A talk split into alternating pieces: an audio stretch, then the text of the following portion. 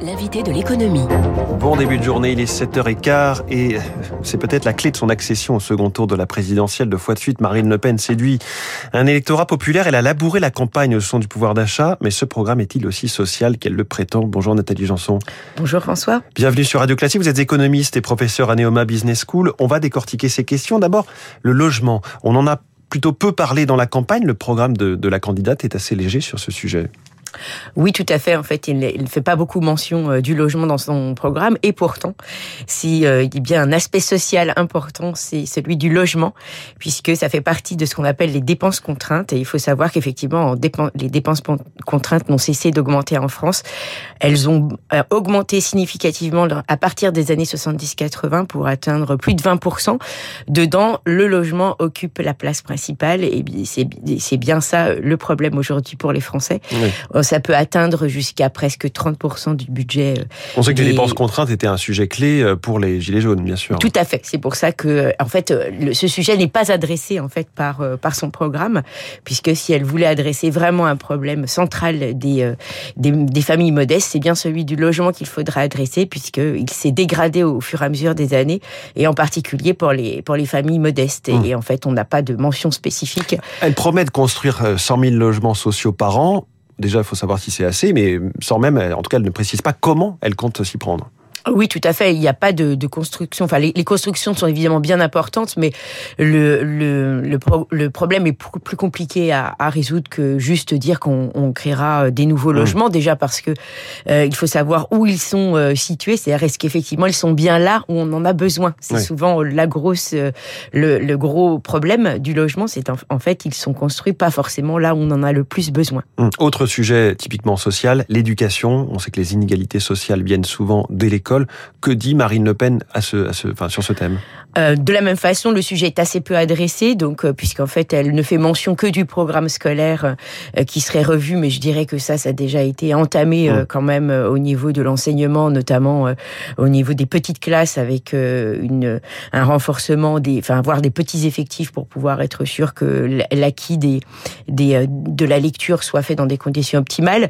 Néanmoins, le, il n'y a rien sur l'éducation qui pourtant effectivement est le, le, le bas qui blesse en France, puisque malgré malgré euh, toutes les, les revendications, le système scolaire, en fait, reproduit les inégalités sociales. C'est qu'on a un système par rapport à d'autres pays qui est beaucoup plus reproductif de la, de, de, de la, de la classe, euh, des classes sociales que dans d'autres pays. Donc, ça veut dire qu'il n'y a pas de promotion par l'école. Oui. Si je continue de, de, de, feuilleter le programme et de regarder les mesures typiquement sociales, il y a cette TVA réduite à 0% sur euh, un panier de produits alimentaires.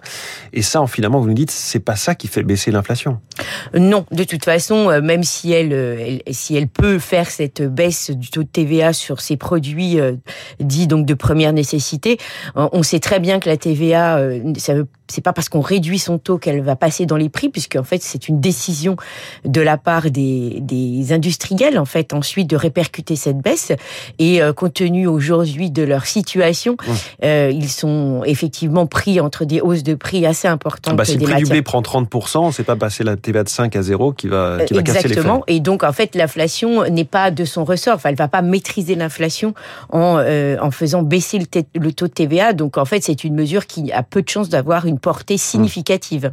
Oui, en fait, c'est de la démagogie, c'est ce que vous nous dites. C'est plutôt démagogique parce que c'est très facile à comprendre.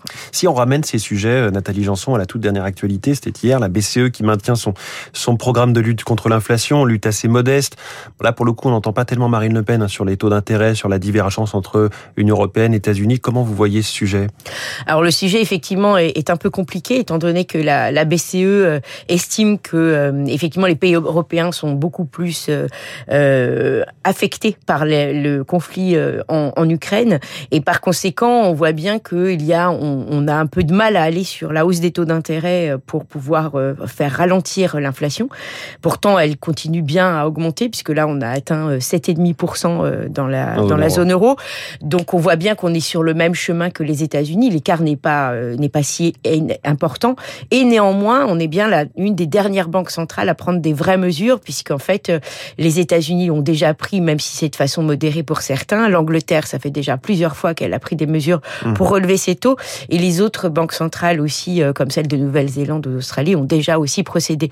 Donc en effet, on se retrouve un peu en décalé, euh, même si on peut comprendre les, les réticences. Néanmoins, le processus d'inflation, le problème, c'est que lorsqu'on le prend pas, lorsqu'on freine pas l'inflation assez tôt, en fait, c'est un, c'est comme la marée qui revient au galop, comme mmh. un cheval au galop. C'est un peu pareil, c'est-à-dire qu'en fait, on, on, une fois qu'elle est là, on a du mal en fait à, à, à, la ralentir. Donc, en fait ça, c'est le point euh, qui peut inquiéter, puisque si l'inflation devait se développer, là, on aurait vraiment des revendications sociales, bien évidemment, très importantes. Et pour en revenir à, à ce sujet de, Marine Le Pen et de ses propositions contre l'inflation et contre le reste, et cette hypothèse Marine Le Pen à l'Élysée, c'est aussi un risque politique hein, qui s'ajoute à, ce contexte. Euh, oui, tout à fait. Donc, euh, si en plus on, regarde les taux d'intérêt, donc les taux d'intérêt, euh, eux, commencent effectivement à réaugmenter sur les souverains et en particulier sur les pays qui sont ceux les moins bien gérés au niveau financier, donc les pays plutôt européens du Sud.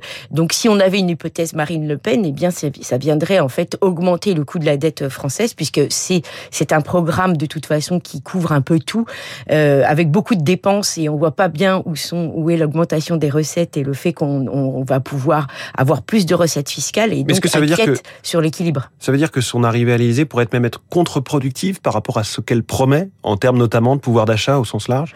Euh, Oui, dans cette perspective, ce serait contre-productif puisque du coup, on se retrouverait à, à, à, gérer en fait des problèmes de d'augmentation des taux souverains qui compromet en fait le, le, le fait de pouvoir dépenser davantage. Hum. C'est intéressant parce qu'elle a vraiment un programme qui est très orienté classe populaire. On l'a dit, elle a sorti euh, politiquement ce thème du pouvoir d'achat très prégnant dans la campagne. Elle l'a martelé. C'est sans doute ce qui ce qui amène son score euh, très élevé au premier tour et, et les projections de second tour également. À l'inverse, elle a cette proposition, ce qui s'appelle l'IFF, impôt sur la fortune financière. Là, en revanche, on tape sur les riches, euh, quelque part, cible facile, sans que ça change rien a priori aux problématiques de pouvoir d'achat pour les, les, classes plutôt populaires? Oui, tout à fait. Ça, c'est vraiment le, le, la mesure qui ne mange pas de pain, puisque de toute façon, euh, euh ça, ne, ça fait plaisir effectivement à cet électorat populaire qui se dit, euh, voilà, enfin, elle va prendre une mesure qui va pouvoir... Ça fait Robin des Bois, quoi. Exactement. Et euh, de toute façon, c'est pas l'impôt sur la grande fortune n'a jamais rapporté d'argent, donc quelle que soit sa forme, on peut, on peut la trouver. On parlait de, voilà, 5 milliards. Voilà, mmh. exactement. Ça ne, ça ne sera toujours pas un impôt très productif et de toute façon c'est contre-productif par rapport à par ailleurs aussi contradictoire avec certains points de son programme comme vouloir exonérer euh, d'impôts sur revenus euh, les jeunes entrepreneurs de moins de 30 ouais. ans. Donc voilà, donc c'est forcément des gens qui deviendront riches donc euh, pourquoi ils resteraient donc une fois qu'ils sont devenus riches si en plus on les taxe après? Le programme de Marine Le Pen au révélateur de Nathalie Janson, économiste et prof à Neoma Business School. Merci beaucoup. Merci François. Allez, bonne journée. Il est 7h23. La mauvaise passe de Marine Le Pen politiquement avec David.